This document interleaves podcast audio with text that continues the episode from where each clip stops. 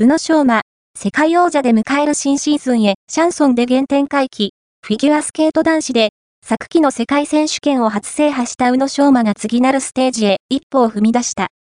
幼少期から指導を受けてきた樋口美穂子氏と3年ぶりにタッグ結成。原点回帰で新たなステージに挑戦する